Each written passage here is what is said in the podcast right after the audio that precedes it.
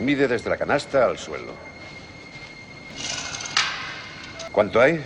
3-5. 3-5. Os daréis cuenta que mide exactamente lo mismo que nuestra cancha de Hickory. Id a cambiaros para entrenar.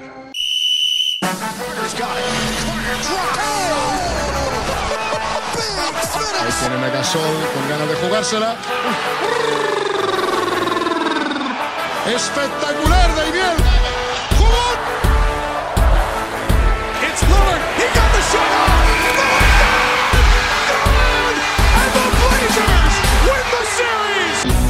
bienvenidos a Zona 305. Soy David de Favoro y como siempre me acompañan Sergio Pérez, Hola, ¿qué tal? Alberto Rodríguez ¿Qué pasa, chicos? y Bien Fajardo. ¿Qué pasa? Eh, Sergio Pérez, ¿tienes dato del día? Tengo datos del día. Tengo datos del día y es que. mm, ¿Alguna vez os- habéis pensado quién es el mejor jugador que ha aportado cada número? Tipo, el mejor 13 de la historia, pues ha sido Chamberlain, algo de eso. Bueno, pues yo tengo la solución para, para el número 83, que es eh, Craig Smith. Eh, y diréis, ¿quién es Craig Smith? Pues el pues único su- que ha llevado el 83, Pues me atrevo a aventurar. Efectivamente, es el único jugador en la historia que ha llevado el 83 en la NBA y como esos hay varios números, pero bueno, yo me he quedado con Chris Smith, que me parece el más, el más curioso, un jugador que seguramente solo jugó un minuto en su vida, pero oye, eh, ¿quién puede decir eso? Eh? Solo él y, y Doncic con el 77 y poco más. Gran dato el de esta semana, Pérez. Eh, Alberto Rodríguez, ¿dónde nos pueden seguir? Pues ya sabéis que tenéis Facebook, Twitter e Instagram como arroba zona 305 podcast. Y Bien Fajardo, ¿dónde nos pueden escuchar? Nos pueden escuchar en múltiples plataformas eh, para podcast como Spotify, Evox, Apple Podcasts, Anchor. eh, la, ya está. Yo, yo ya me sé esas, las básicas. a ver, creo que Las, cuatro. de- las del, las del suficiente eh, eh, raso que el profesor te aprueba porque le caes bien. Es decir, cuatro no es de lo peor que ha hecho Bienve cubriendo este papel, o sea que vamos a aceptar pulpo como animal de compañía. Y con esto pues damos cerrada la presentación del último programa de la temporada. Así que venga chicos, que tenemos mucho de lo que hablar. Eh, ¿Empezamos?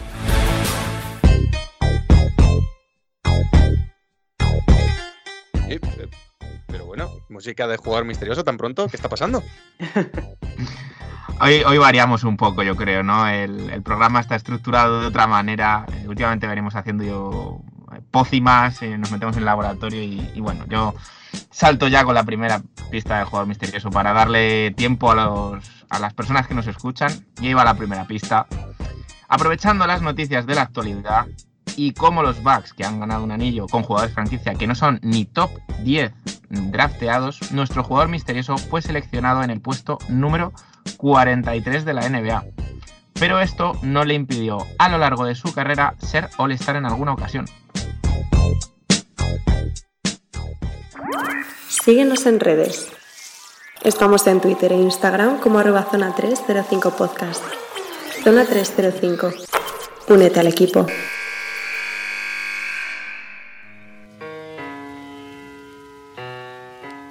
Vale, ya me quedo tranquilo, ya entra la música que tiene que entrar después de la presentación, que es música de debate. Hoy, para cerrar un poco temporada, pues vamos a hablar de las dos cosas, lo que pasó y lo que está por venir, ¿no? Por una parte, ahora nos vamos a centrar un poquito en finales NBA. Creo que todos nos hemos quedado con ganas de hablar un poquito de lo que vimos. La última vez que nos juntamos, además, las finales estaban por empezar. Eh, corregidme si me equivoco, o como mucho llevábamos un partido, pero creo que no habían empezado todavía. Eso es. Y, y luego pues nos centraremos un poquito más en los Juegos Olímpicos, que ya también han empezado. Ahora mismo, en el momento de grabación, España ya ha jugado su primer partido, victoria contra Japón. Y pues también la verdad que tenemos muchas ganas de hablar porque en una única jornada pues ya ha pasado un poquito de todo, ¿no? Entre lo que ha hecho Doncic, Estados Unidos perdiendo, ha jugado España, ya hay mucho de lo que hablar, pero bueno, eso lo dejamos de segundo plato. Hoy de primer plato vamos con las finales de la NBA. Esas finales que, como bien adelantaba ya Alberto, ha ganado, han ganado los Milwaukee Bucks, primer anillo en 50 años, 51 si no me fallan los cálculos. Y es, pues el, la llegada al Olimpo, y creo que nunca mejor dicho, de Giannis Antetokounmpo, Mm. ¿no? Eh, dos MVPs, sí, ya era grandísimo jugador, ya era jugador histórico, pero lo de estas finales es lo que lo asienta verdaderamente Yo creo, y lo hablaba con vosotros antes, que incluso ya ha sentado en el debate de si se retirase hoy, podríamos estar hablando del, si no del mejor europeo de la historia, como mínimo del europeo con mejor carrera NBA. Poco le faltaría. Entre defensor del año, dos veces MVP de la liga, MVP de las finales, finales de dominio absoluto, algo que no veíamos desde Shaq, básicamente. 50 puntos en el partido decisivo. No sé, ¿qué más se le puede pedir ante tu compo? Pues que termine su carrera sin problemas, uno, a unos al menos ocho años más, sin mayor contratiempo que ese y, ya estaría, ¿no? Pero sí, sí, yo creo que nos ha sorprendido a todos, ¿no? No sé vosotros. A mí me ha Que sorprendido. recordemos este que poco menos que no juega a las finales, que tuvo esa hiperextensión de rodilla que parecía que se iba a lesionar durante medio año. Y, y al final no solo es que las juega, es que las domina, pero un dominio apabullante. Sí, sí, tú lo has dicho, de- desde, desde Shaquille O'Neal no veíamos un dominio, yo creo, de, ese estilo, ¿no? Eh, sobre todo desde la posición de pivot, porque digamos, podemos decir lo que digamos, pero Giannis es un pivot moderno, muy moderno, ¿no? Pero juega como un pivot realmente, ¿no? Eh, la pintura es su zona, tal. Entonces, es un dominio delante, incluso detrás, que también es un poco sorprendente, ¿no? Porque ese, ese defensor del año hay que pillarlo un poco con pinzas, pero detrás ha estado muy bien. Y, y- y nos ha sorprendido a todos, vamos, ha sido un paso o dos gigantescos en su carrera. Porque recordemos los últimos playoffs que hizo, los, o los dos últimos años, que era, bueno, este chico mm, en playoffs se viene abajo, defensas más duras, más cerradas, no hace nada. Y este año nos acalla la boca a, casi todos, ¿no? Pero aparte, hemos hablado mucho lo de que llevaba el como, como el limitador puesto, ¿no? Que, su entrenador, pues al final siempre le tenía limitado a X minutos. Y yo creo que jugar sin el limitador o el freno de mano echado también es algo que yo creo que le ha favorecido. Eh, y hombre, al final mm, yo creo que no afrontas igual unas finales de la NBA que unas finales de conferencia, unas semifinales o etcétera, etcétera. Quiero decir, creo que, creo que la motivación estaba por, por los aires. Y yo voy a entrar un poco a la conversación también, más por lo que tú dices, ¿no? Por la parte de atrás, eh, ya no solo por Gianni, sino que mm, al final Holiday, Middleton, mm, en su momento lo comentamos de que era un trío más eh, defensivo que el de Phoenix, que el de Andre Ayton, Chris Paul, Devin Booker. Y yo tengo muy grabado en estas finales, por supuesto, ese increíble tapón eh, en recuperación de Antetokounmpo que, que físicamente yo creo que es casi imposible de recuperar, pero bueno, ahí está él para llevarme la contraria. Pero también están esos eh, muy emblemáticos robos de, de Ru Holiday, eh, primero a Chris Paul y luego a Devin Booker, que también son unos balones exactos para llevarse partidos. Eh, Es que Entonces, te iba a decir, es que las jugadas casi más emblemáticas de las finales son defensivas por parte de Milwaukee. Lo estás diciendo tú, el tapón, el robo, el otro tapón, o sea, Y, y en puntos del defensa. partido que son, pues eso, de punto arriba, punto abajo. Es que yo creo que eh, se, se tiene que valorar mucho eh, que todas las victorias vienen de las derrotas, ¿no? Y yo creo que Milwaukee lo que ha demostrado en estos finales es que tenían mucho callo hecho de haberse llevado eh, grandes golpes los últimos dos años, sobre todo de playoff, de llevarse eh, soberanas decepciones. Y, y por eso, a la hora de bajar al fango, se les ha visto más cómodos que a unos Phoenix Suns, que es verdad que eh, yo, por ejemplo, los veía favoritos por el hecho de que parecía que todo les. El, el viento les iba a favor, ¿no? Me recordaba un poco a ese año en el que los Warriors, antes de tener a Durant, ganan su primer anillo, en el que cada vez que había un pequeño problema, algo se torcía para que al final les fuese todo de cara. Parecía un poco el equipo de- del destino, ¿no? Pero Sí. precisamente ese ser el equipo del destino lo que ha llevado es que cuando al final ha habido que bajar al fango, pues Milwaukee estaba mucho más preparado, ¿no? Milwaukee iba con el chubasquero, Milwaukee iba con la mochila, con la navaja suiza, con las botas bien puestas. Y, y Phoenix pues empezó eh, con su toallita de playa y tal, muy a gustito, hasta que vio que no estaba preparado para el mal tiempo. Es que son cuatro derrotas seguidas. Es que es poco- de pronto. ¿eh? Quiero recordar un poco las palabras que creo que dijo David en su momento cuando analizamos a los dos contrincantes, que dijo que mm, Baden, Baden-Holzer era el mejor entrenador a una serie larga, porque era el mejor entrenador a la hora de hacer cambios tras partidos. Es decir, Milwaukee le vino muy bien, en cierto sentido, tener esas dos primeras derrotas porque fue cuando empezó a ajustar. Sí, pero este comentario, este comentario fue de Pérez, no me lo voy a atribuir yo porque yo no, yo no habría dicho eso y además el que... Por eso he dicho, dijo- juraría que fue David, pero fue Pérez. De, ese de comentario hecho- es de, de Pérez, hecho, no me voy a llevar méritos que no me corresponden. añadamos que eh, la predicción de Sergio Pérez es la que se ha cumplido. Sí, Cuatro fui, dos para los Bucks. Fui- además fue el único que apostó por Milwaukee. ¿eh? No, no he querido echarme Sí, flores, sí. pero bueno, chicos, es lo que hay. Pues mira, doble, doble acierto por parte de nuestro colega Pérez. En ese sentido también apoyo mucho la opinión de Alberto en el sentido de que eh, Giannis ha sido absolutamente dominante, pero lo ha sido casi siempre y nunca ha estado tan bien rodeado como este año. Ya hablábamos a principio de temporada que la incorporación de Giroud Holiday era muchísimo más importante de lo que parecía. Ha salido un tío, un desastre como Eric Bledsoe y Giroud Holiday les, les ha ayudado a llegar al anillo. Y luego Es que- es Middleton, que la clave bueno, está que ahí. Es que es eso, es que. Y no solo Middleton y Holiday, ha sido un año en el que Brook López ha estado muy fiable también. Justo cuando faltó.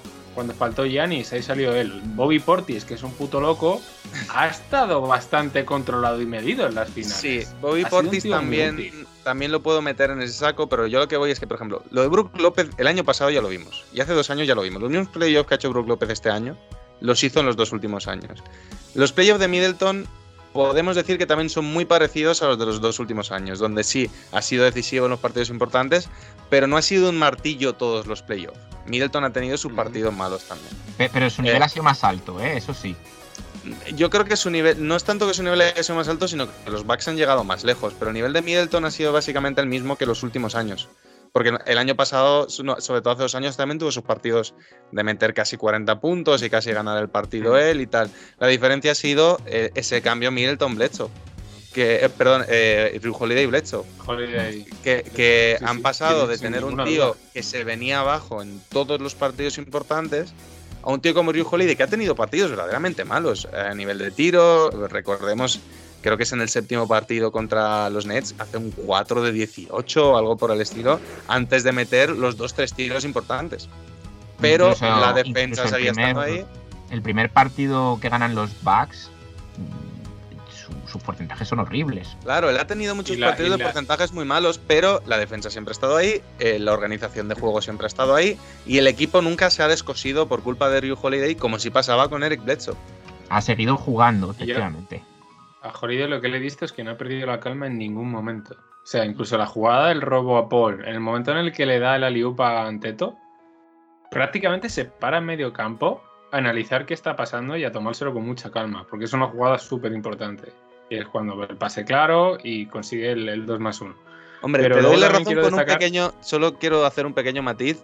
Lanzar ese alley-oop en ese momento del partido no es tomárselo con calma, ¿eh? Que les Es salió ponerle- bien, pero- ponerle mucho. matan el partido, pero con calma no se lo tomó ese momento. Ver, El momento en el que decide plantarse la jugada es el momento en el que llega al medio campo, ve que prácticamente él, Chris Paul y Giannis son los únicos que están en la mitad ofensiva del campo. Sí, pero, pero tomárselo con calma es el momento de base a Marrategui, decir, me paro, coloco y jugamos 24 segundos. No, y que me hagan la falta en ese momento, ¿no? Eso que es. ya tal. Pero, yo, mira, yo- yo entiendo un poco a Bienve. Yo creo que, yo creo que el planteamiento por el que va es, es ese. O sea, él al final se para en medio campo. Eh, y, y habría ido yo creo que en esa dirección Sí, a o sea, si Marrategui, si, no llega, Bledsoe- si no llega a ir Giannis eh, de Si tráiler a la velocidad con que iba. Que se habría tirado a la canasta a comerse el aro y habría tirado una mandarina que habría pasado por encima del tablero, se lo tomó con calma. Sí, sí, sí. Pero sí. claro, lo estamos comparando con Eric Bledsoe. Va- vamos a cambiar el término tomárselo con calma con tomar una, a tomar una buena decisión, pasar lo que pasaba. Sí. Totalmente, sí, sí. Ahí No, se le ha notado. A, a no ser Bledsoe, ¿no? Podríamos decir también. Sí, porque, o sea, el, el es buena decisión. El pararse es buena decisión. Te habrían hecho una falta y habrías tirado dos tiros libres. O sea que ya es, es buen tirador de tiros libres. Que en ese momento, precisamente, la falta es la mala decisión. Lo que no sé es qué, qué intenta ahí Chris Paul. Pues, ha dicho, a ¿por qué no voy a, ¿por qué no voy hasta poner a Janis en Aliup si Claro, yo soy Pero un no le vamos, meto un puñetazo en el estómago. Total, es donde voy a llegar, así que. vamos. Luego, eh, que luego, hemos hablado como- mucho. Ay, perdona, bien, ve. Sí. Ah, tranquilo, que Sí, quería sí. resaltar un pequeño dato que me llamó mucha atención eh, de Pat Connaughton, que creo que ha sido uno de los mejores tiradores de catch and shoot de las finales. No solo en esta final, sino históricamente. Creo que tiene uno de los mejores porcentajes de catch and shoot jugados en finales. Y que ha sido también un tío clave para el Tigre 3 de Milwaukee. Sí, en, en Milwaukee otro, otro detalle importante comparado con otros años, yo creo que es que eh, siempre bajaba mucho porcentajes de triple en playoff comparado con temporada regular y, y era un poco donde morían sus, sus aspiraciones, ¿no? Mm. Recordemos esos partidos, sobre todo contra Toronto, pero un poco también contra Miami, que veía que tiraban triples y tiraban triples y tiraban triples y, y no había manera de meter ninguno. Mientras que los rivales, precisamente, tanto Toronto como sobre todo Miami, tenían un acierto exterior increíble. Y este año, a pesar de que sí que les ha costado, yo creo que contra Brooklyn todavía vimos esos en Milwaukee un poco de muñequita encogida, eh, donde no terminaban de entrar esos triples, pero sobre todo en las finales vimos que probablemente eso, que estos equipos nece- necesitan llevarse hostias hasta que por fin se sobreponen a la serie en la que están a punto de morir. Que pues recordemos Toronto en 2019 cuando están a punto de perder otra vez en semifinales aún teniendo a Kawhi. Eh, este año Milwaukee con Brooklyn, recordemos que si Kevin Durant calzase un número menos de zapatilla, se habrían ido a casa en semifinales de conferencia. Y al final, ese es el momento en el que dices, vale, por fin algo nos sale bien. Y se quitan el, el peso de las espaldas y empiezan a jugar mejor. Y se ha notado mucho en ese porcentaje de acierto, sobre todo en los últimos partidos, que Milwaukee estuvo imperial desde la línea de tres. Sí, Sí, además, eh, esos, esos partidos que los hemos visto eran meto canasta, recibo canasta, meto canasta, recibo canasta. Bueno, o más bien Devin Booker mete canasta, Milwaukee mete canasta, Hmm. Devin Booker, porque el pobre se ha quedado solo. Eh, antes de pasar a los Suns, que seguramente queremos comentar cosas de ellos, eh, me imagino que todos estaréis al tanto, pues bueno, pues si no para el oyente, del dato este curioso de que PJ Tucker en cada ronda se ha ido cargando a un ex compañero de, de Del año pasado. Sí, o sea, primero a Trevor Ariza, eh, luego a Harden, luego a Capela A Capela. y ahora a Chris Paul. Me parece Sí, un dato Parece muy, muy curioso. Y además que ha sido Tucker, ¿sabes? Que ha sido Tucker. Yo más que una- un dato curioso me señala el gran equipo que tenía Houston eh, en, en ese momento. que un dato que, que va a pasar obviamente inadvertido, no ahora, sino en la historia, es que Milwaukee ha jugado sin Di Vincenzo. Que es que eso parece que, Mm. que, bueno, tío, como han ganado y tal, ¿quién se acuerda de Di Vincenzo? Pero es el escolta titular y un tío que te garantizaba sus 12, 13 puntos por partido. Pe- Pero lo dices tú cuando Dallas en el 2011 juega sin Caron Butler. Sin Caron Balder, pero que, que que creo que soy el único en el mundo que se acuerda junto, junto al propio Balder y, y poco más. Nos acordamos de eso, ¿no? sí, que- pero me imagino que, claro, pues cuando cuentas todos los jugadores que se han ido perdiendo a lo largo de estos playoffs, Claro. pues Milwaukee dice, pues ni tan mal nos ha ido. Claro, que Sí, esa es la historia, ¿no? y que Que- además han encontrado un buen, muy buen sustituto, que en este caso era su, su suplente, Mm. que era Pat Connaughton. Además, un Sí, perfil no igual, pero relativamente similar, ¿no? Digamos, sí. y que les ha funcionado muy bien. Ha sido ese escolta tirador que también ayuda en defensa, que es muy atlético. O sea, Connaughton y, y Di Vincenzo son perfiles muy similares y les ha venido bien tener a alguien como Connaughton detrás. Sí, sí, pero que hemos hablado mucho también eso de, de la, la falta de rotación de jugadores de Milwaukee y es que también tenían bajas sensibles, ¿no? Eh, o sea, que, que, que no nos acordaremos luego, diremos, joder, Milwaukee, qué bien ese año, 2021, genial. Recordaremos eso, que ya han estado encima, encima han estado jugando sin su escolta titular. Y Bueno, y que casi como- se quedan sin su estrella. Sí, y como bien comentabais, vamos a pasar eh, a Phoenix, que yo creo que de Milwaukee ya hemos hablado bastante. Pero bueno, a ver, 4-2 tampoco ha sido una masacre. Quiero decir, de Phoenix también hay que hablar. Y de lo que hemos visto un poco de Phoenix en estas finales. Eh, no sé si alguno se quiere lanzar a, a hablar un poquito de Phoenix. ¿Tiene algo de lo que le apetece mucho hablar? Sí, bueno, podemos, podemos re- resumir un poco su final como, como el efecto Coca-Cola gaseosa, como queréis llamarlo, ¿no? Digamos, coincido con eso que decías tú.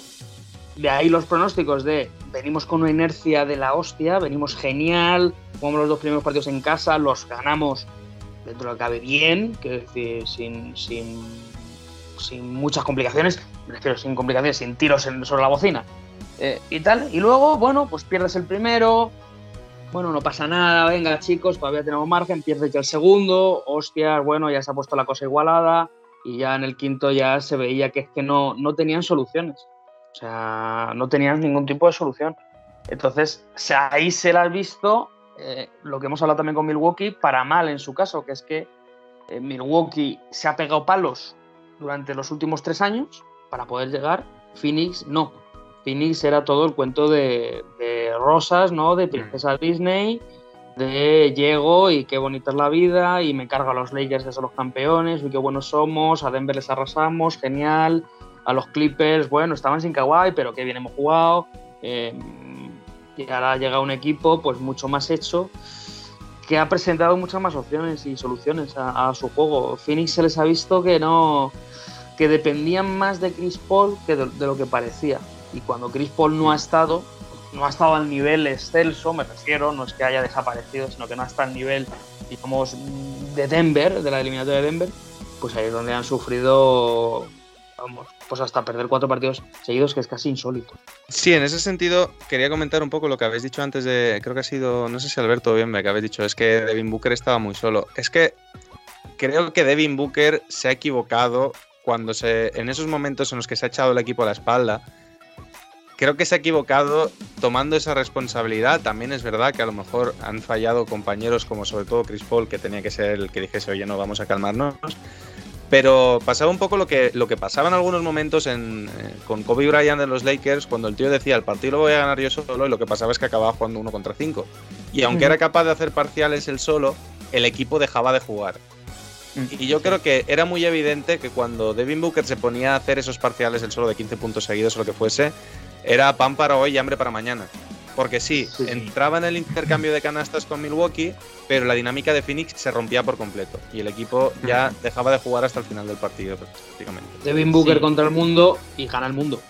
Claro. No, y, además eh, yo creo que, o sea, yo antes que he hecho yo el comentario, me quería referir más concretamente a, a ese partido número 5 que vimos todos juntos y, que efectivamente fue, pues... Eh, Booker, Milwaukee, Booker, Milwaukee, Booker, Milwaukee, que efectivamente nosotros en ese momento comentamos de es que es Booker, no, no es Phoenix. Y, al final eh, tiene su parte de realidad el hecho de que si no es Phoenix el que está metiendo las canastas, si no es Chris Paul o DeAndre Ayton o Michael Bridges o Cameron Johnson o quien sea, si es continuamente Devin Booker, algo no está yendo bien.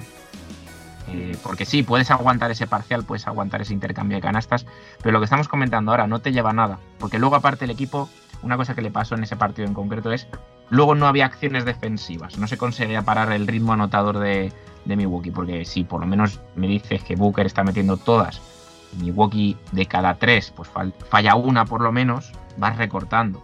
No, y sobre todo que lo que se comentaba también que cuando Booker jugaba solo, al final había cuatro tíos de, Milwaukee parados que luego salían muy bien al contraataque y por eso independientemente de que Booker metiese o no metiese, incluso en las que Booker la metía, acababan canasta fácil de Milwaukee porque es que ya tenían montado el ataque prácticamente. Tenían cuatro tíos totalmente descansados. Eso es. Que sacaban rápido, echaban a correr, canasta fácil. Y ahora venga Booker otra vez a, a tirar tú solo contra cinco. Claro, han cambiado su juego, su manera de jugar, cosa que no pasó en los primeros partidos. En los primeros partidos vimos, pues, fíjate, un Michael Bridges espectacular, o sea, pero sobre todo muy involucrados, un grandadito muy bien, haciendo su juego, digamos. Y yo, y yo creo que eso al final lo que nos tiene que dejar es que Phoenix es un equipo que lo normal es que manteniendo este núcleo, gane un anillo en los próximos años, porque pues Devin Booker es un grandísimo jugador, de Andre Ayton ha demostrado que es un tío que es capaz de rendir y de aumentar su nivel en, playoff. Veremos si se queda o no a Cameron Payne, pero bueno, es un tío que también ha, jugado bien en momentos importantes. Michael Bridges ha estado muy bien. Cam Johnson ha mostrado destellos de poder ser, un tío muy importante y son todos jugadores jóvenes. Aquí el único, eh, el único pobre desgraciado que prácticamente era su ventana para ganar el anillo es Chris Paul, que es el único mm. jugador de este equipo al que se le pasa el arroz, digamos pero el eh, resto de jugadores yo creo que es de esas finales que duelen, pero hasta cierto punto lo normal es que digas, mm, tendremos más. Lo que dijimos, al final era una cuestión de tiempo, ¿no? Eh, yo lo dije en su momento y aposté por, por Fénix, por eso, por, Chris Paul, más, que por Fénix. Eh, y al final ahora las miradas no van a Booker, no van a Ayton, van a, van a Chris Paul y a, vas a seguir en Fénix, vas a irte a otro equipo, mm, ¿qué vas a hacer? Pues, y eso es mucha presión añadida. Porque quedarse en Phoenix es buena decisión. Sí, yo creo que sí. Pero todos ya hemos oído más de una vez el me salgo de contrato y me voy a los Lakers. Es el canto de sirena, ¿no? Eh, la opción, entre comillas, fácil, ¿no? Eh, Sí, yo creo que, bueno, ha- han hecho algo muy bonito en Phoenix, muy Sí. meritorio, y además la manera de perder es una manera en la que aprendes, y nunca mejor dicho, a base de hostias. Es decir, se han llevado cuatro palazos, o sea, y, no hay mejor manera de aprender en este caso en, deporte que es pegártela de la manera que te la has pegado. Además, viendo que ibas con un 2-0, que no es un 4-0 en que no has podido hacer nada. Es un 2-0 en el que sabes cómo ganar un partido de unas finales.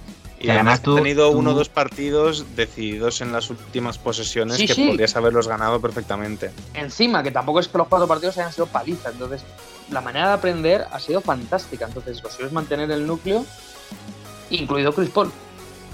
sí, eh, y, y quiere decir que, que tú precisamente en, en es- ese 2-0 remontado a ti te sonará la última vez que ocurrió. Sí, sí, sí. ese, ese vamos ganando 2-0, uy, qué bien, qué divertido, y te meten 4, pues, pues Dallas aprendió bastante bien pegándose al año, al año siguiente contra los Warriors, ¿no? Del Mm. Pero sí, bueno, mira lo, que le- mira lo que sirvió para Dallas. Dallas ese año, al año siguiente de temporada regular, arrasa. 67 victorias.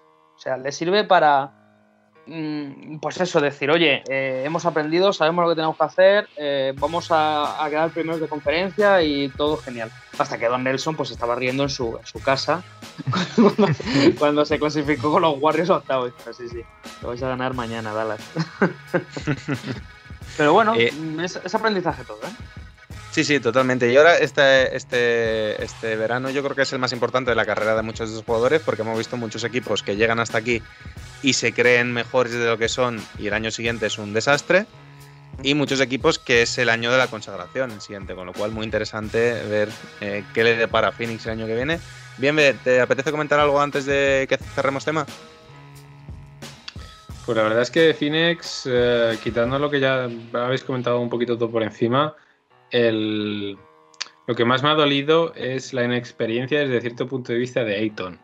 Han visto dónde ponía hacerle daño y le han atacado por todos lados. Sobre todo Giannis ha aprovechado mucho todas las debilidades que tenía contra él y, me da un poco de pena, pero en cierto sentido también lo veo como algo que le va a reforzar mucho de cara al futuro. Es un chaval joven, tiene muchísima calidad y es un tío que ha jugado muy bien todas las toda la eliminatoria de los playoffs, todo, toda la fase final de la temporada y que es una pena que haya acabado así las finales. Pero claro, has acabado así contra un tío como Giannis Antetokounmpo, entonces bueno, dentro de lo que cabe, contento con el equipo de Phoenix, ha llegado súper lejos, muchísimo más de lo que cualquiera esperaba, no solo la temporada, sino las eliminatorias y tengo muchas ganas de ver qué hacen el año que viene. Bueno, pues con esto chicos yo creo que podemos cerrar eh, y antes de irnos a hablar de los Juegos Olímpicos nos vamos con Alberto y la segunda pista del jugador misterioso.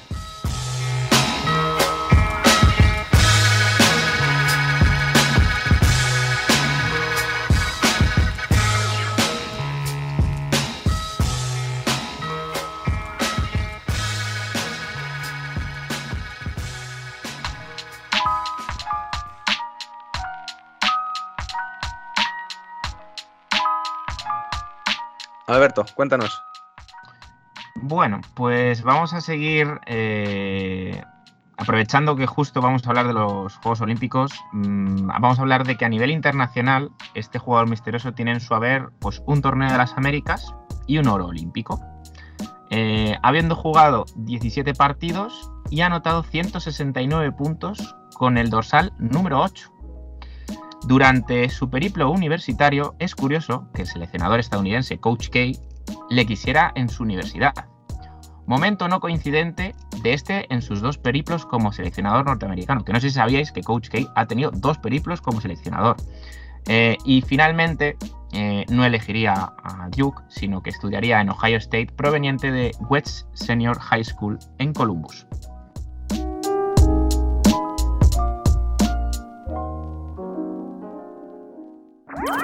Síguenos en redes. Estamos en Twitter e Instagram como arroba zona 305 podcast. Zona 305. Únete al equipo.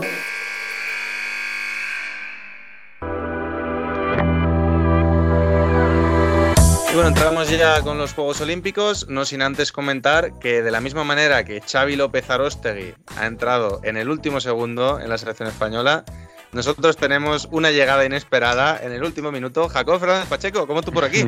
Ta, tarara, ta, ta, ta. Eh, pues Además, nada, apellido yo- compuesto también, o sea, yo veo que Claro. unos paralelismos de la hostia. Si es que todo, todo es el destino, David. Eh, yo soy como Bill Murray. Yo vengo a, a retirarme después de mis 5 segundos de gloria. O sea, que vas a decir esta frase y te vas, ¿no?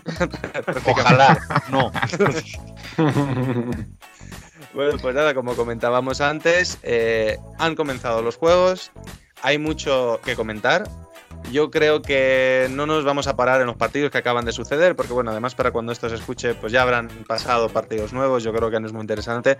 Yo creo que es más interesante que hablemos un poquito de, mm, de nuestros favoritos, ¿no? Y de lo que esperamos de, lo que quedan de juegos. Yo creo que habiendo pasado solo un partido, estamos a tiempo de no, de no ser eh, unos aprovechados dando nuestras opiniones, ¿no? Tenemos tiempo de equivocarnos todavía. Y pues yo creo que podemos empezar un poquito con, pues en casa y hablar un poquito de qué esperáis de la selección española, ¿no? Y yo creo que eh, si se hiciese un documental sobre estas, estos Juegos Olímpicos, pues habría que copiarle el nombre al de Michael Jordan y llamarlo de las Dance. ¿No? Este es el último baile de Pau Gasol y en cierta medida es el último baile de, pues, de la generación de los juniors de oro, aunque quede solo lo poquito que queda de Pau Gasol, que aún así es mucho, pero sí que se siente, ya, se, ya ha pasado en otros torneos, pero yo creo que este es el verdaderamente el definitivo, que se nota que es un cambio de época, ¿no? Sí, sí, vamos. Y no solo de Gasol, me da a mí que va a haber un poco retirada en masa. ¿No? Porque- Porque me da a mí que, bueno, a lo mejor Rubi nos sorprende, ¿no? Y quiere seguir, o el Chacho. El Chacho parece que es eternamente joven y creo que tiene 35 o 36 años. O sea, Ya, veo, Y juega que da gusto. Sí, sí, o sea, veo que este puede ser un punto de inflexión para el baloncesto español. Qué mejor manera que ganar el, el- oro o el platino, lo que fuese, ¿no? o, el cobre si hubiese, pero bueno. Sí, sí, veo que podría ser una especie de, la- de Dance y no, y no, que no, te, no descartemos que estén haciendo el documental, ¿eh? visto, visto después del hecho por Amazon de la familia y todo eso, mm, no me extrañaría. Sí, visto lo, visto lo bien que ha funcionado, pues seguramente algo nos preparen, aunque sea un, breve corto. Pues, em, ¿qué me espero yo de esta selección? Pues mucho, la verdad, yo me espero mucho porque es una selección, desde mi punto de vista, que junta el, todo el concepto de esos juniors, ¿no? de esa mentalidad ganadora, esa mentalidad competitiva, con mucha sangre fresca de muy buena calidad. Estamos viendo ya como gente como Valde se está integrando a la perfección con la plantilla, como eh, nos ha dolido mucho la baja de Juancho, ¿no? por así decirlo, un tío que tampoco lleva tanto con la selección, pero lo poco que ha sido un complemento perfecto para todos. Y creo que estas últimas Olimpiadas de Pau, de posiblemente Mark, de Rudy, a ver, de Yul incluso, a ver, y de Chacho, pues no sé, las cojo con mucho cariño y también con muchísimo respeto por cualquier resultado que consigan. ¿Saco, saco ya el lado hater contra Escariolo o todavía no? Por ello, de- desde el minuto uno, di que sí. No, a ver, eh, no, no vamos a empezar. Al final hemos dicho que, que no vamos a intentar equivocarnos. Recordemos que nuestras predicciones de finales de la NBA ha sido un catastrófico 1 de 5. Hombre, y Eh, sobre todo te digo, yo creo que estás solo en el barco de hater Ascariolo, ya no, en el programa, en España no. seguramente. En España, seguramente. Por, por eso, momentáneamente de mi bote, que no barco, porque como no necesito más, porque no tengo que invitar a nadie más, no, eh, diré que, que yo creo que ya estamos, eh, entre comillas, eh, entiéndaseme bien, cansados de ver que siempre España empieza flojo. Y digo cansados porque es algo bueno. Eh, y yo creo que, por ejemplo, eh, la imagen que se ha dado en el primer partido ha sido muy buena. Pero como bien ha dicho Bienve, hay que esperar mucho de esta selección. Y, y creo que lo hemos ido hablando antes de grabar. Eh, hay muchas cartas guardadas en el mazo que todavía no se deben demostrar. eh, y, veremos mm, Argentina, Eslovenia y lo que nos depare, ¿no? Pero, pero creo que hay mucho y muy bueno eh, de esta selección y, nos queda mucho por ver y sobre todo más por la parte de juventud que de la parte veterana, en mi opinión. Eh, yo tengo altas expectativas con, por supuesto, Ricky Rubio. Ya sabéis, enamorado de él eh, públicamente, ya lo Mm. sabéis. Eh, me sorprende gratamente que su combinación con Mark, la, la que nos dio un mundial, siga latente. Es muy importante que eso siga ahí. Em, y creo que los dos, los dos otros jugadores de los que yo espero mucho, mucho, mucho en estas Olimpiadas son, por un lado, Víctor Claver, eh, a nivel por lo menos de que, que dé mucha estabilidad al equipo. Eh, y creo que de menos a más irá apareciendo, que ya ha aparecido hoy, a día de grabación, Alex Abrines. Creo que es un, es un tío que nos puede dar mucha, mucha, eh, muchos enfoques dentro de lo que es el juego de, de la selección española. Yo, si me permites un breve apunte, Jacobo, por, lanzarte un, un cabo del que tirar, si, si te parece bien. Yo la sensación que tengo este año con la selección española es que, en parte por méritos propios y en parte por deméritos ajenos, es la selección con el techo más alto y el suelo más bajo. Es decir, en 2008, 2012 y 2016 yo tenía la sensación de que solo nos podía ganar Estados Unidos y que ahí estaba realmente el, el coco y tal, pero al mismo tiempo sentía que con Estados Unidos necesitábamos un milagro, un verdadero milagro para ganar. Y ahora mismo Estados Unidos este año no me da excesivo miedo, pero al mismo tiempo siento que no está para nada asegurada la medalla. Creo que hay varios equipos que nos pueden ganar y con los que Mm. tenemos que jugar un partido mm, prácticamente perfecto, sin fisuras, para poder ganarles, que luego hablaremos un poquito de los demás equipos aspirantes. Y por eso nos veo quedando fuera de medallas del mismo modo que veo perfectamente que se podría ganar el oro también. Vamos a ver. eh, sabéis que a mí me encantan los símiles y que además me encanta la, la historia antigua. Y entonces yo eh, voy a establecer un símil de tanto con España como con el resto de los equipos. Eh, yo creo que España, la selección tiene la combinación perfecta eh, para dominar a día de hoy cualquier torneo FIBA. Eh, jugadores que no necesitan muchos minutos para producir, que además cuentan con el don de la veteranía casi todos. Ya no se puede decir que ningún jugador de la selección, quitando López Arostegui y Avalde, incluso Garuba, eh, son todos experimentados, ya tienen, pues lo que me encanta decir a mí, el culo pelado. Y, y quizá tenemos a uno de los tíos pues que más comprende o que más puede ap- aplicar los principios que rigen a día de hoy pues el baloncesto NBA actual al modelo FIBA de, de jugar con pues eso, trastear un poquito más con las defensas, con el con el ritmo de juego, con los espacios. Pues por mantener el símil de la antigüedad clásica, eh, si bien otros equipos tienen otras cualidades que ya tocaré cuando lleguemos a esos equipos, yo creo que España es eh, la combinación perfecta si un equipo tuviese a eh, los legionarios de Julio César con eh, Julio César y Alejandro Magno al, al mando. Entonces nada puede con ellos eh, siempre que se baile al ritmo que ellos quieran imponer.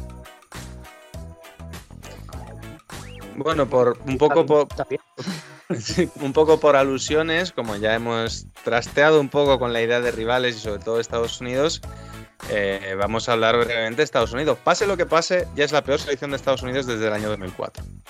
Ya es el- la primera selección. No, no, quiero decir, es la primera La- selección que pierde datos, en son partidos. Son datos. Desde el año 2004 Estados Unidos no había perdido un partido en Juegos Olímpicos. Con lo cual, pase lo que pase, aunque ahora ganen todos los partidos de aquí al final, ya se puede decir que es la peor selección desde el año 2004. Y yo creo que ahora queda por ver qué estamos hablando, año 2004 o año 2000. Recordemos, Olimpiadas de Sydney 2000, Estados Unidos pierde varios partidos en la fase de grupos, pierde más de uno. Y, y luego, pues bueno, tiran de casta, tiran de oficio, tiran de talento y acaban ganando el oro, no hay ninguna sorpresa, todos súper amigos, Estados Unidos campeón como pasa siempre. En cambio, en el año 2004 sabemos que al final pues pierden en semifinales y se quedan con el bronce. Este año estamos viendo que si por talento, creo que no hay ninguna duda de que si cogemos jugador por jugador por talento, siguen siendo los mejores con mucha diferencia, aún sin llevar su mejor selección. Pero creo que también estaréis de acuerdo conmigo en que por mucho Popovich que tengan en el banquillo, de momento no han demostrado que estén jugando absolutamente nada, pero ni en preparatoria ni en los juegos. Entonces yo creo que son los, lo- la selección de Estados Unidos más terrenal, ¿no? Más humana que hemos visto en muchísimo tiempo. Yo te diría, fíjate, afectada. Y precisamente por el calendario NBA. También. Yo creo que es, es- es una cosa que, que yo creo que se pasa mucho por alto y no hablo solo del caso de, de Holiday, Middleton y, y Booker que acaban de llegar. Que por cierto creo que es un error meterlos directamente en dinámica. Sí, pues Holi- Holiday fue el mejor, ¿eh? Por supuesto, pero porque viene, vienen de lo Ah, que pero vienen. Pero Es que es eso jugar con nueve. Es decir, claro. Claro, pero, pero no, Nueve, pero no para la minutada. No para la minutada. Porque Holi- Holiday, tengo entendido, si no me falla la estadística, es el jugador que más minutos juega en aquel partido. En el de Francia. Sí, pero O, es- justo por detrás de Damian Lillard. Es que es el único que estaba rindiendo. O sea, Sí, en sí, este caso pero- Popovich dijo, oye, eh, yo voy a tirar con el que esté bien. Me da, y me da igual nombres. Y en este caso fue Holiday. No por Pero otra cosa. al final, al final eso lo que te demuestra es que eh, ya no es me cojo 12 super piezas, las pongo a jugar y es suficiente. Necesitan tiempo, necesitan acoplarse, necesitan entrar dentro de unos sistemas, si los hay, que de momento no parece que ha habido muchas ideas dentro del primer partido de Estados Unidos y durante la preparatoria también las sensaciones han sido muy negativas. Entonces, yo me voy a quedar de momento con eso, con el cómo afecta a la selección de Estados Unidos el calendario NBA.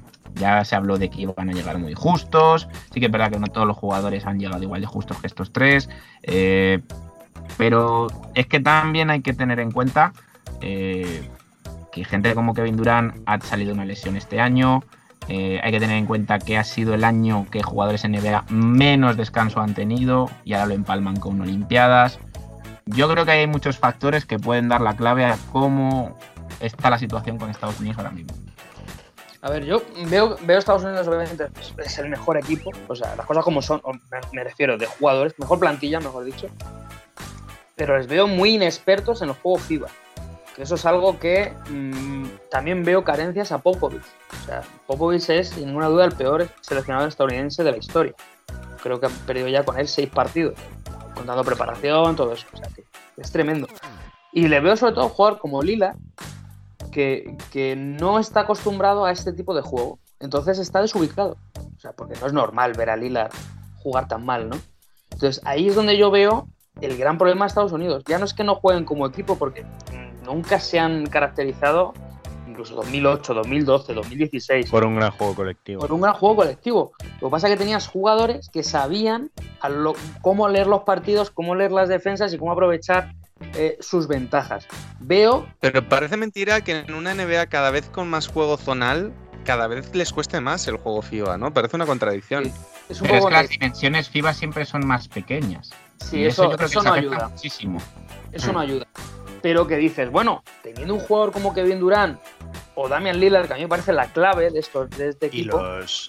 Bueno, y yo creo que los árbitros FIBA también son mucho mucho más permisivos con el contacto en defensa, o sea, dentro muy de que malos también, ¿eh? Son muy malos. Bueno, es que ya entraremos, ya entraremos en eso al final del programa, que yo tengo muchas cosas que decir con respecto al, al, al gremio arbitral en muchos aspectos, pero vamos, los árbitros son mucho más permisivos en cuanto al contacto, ya no se tiene ese, aunque se intenta imponer. Tengo muchas cosas que decir del gremio arbitral. Jacobo, ¿es el aficionado o el entrenador hablando?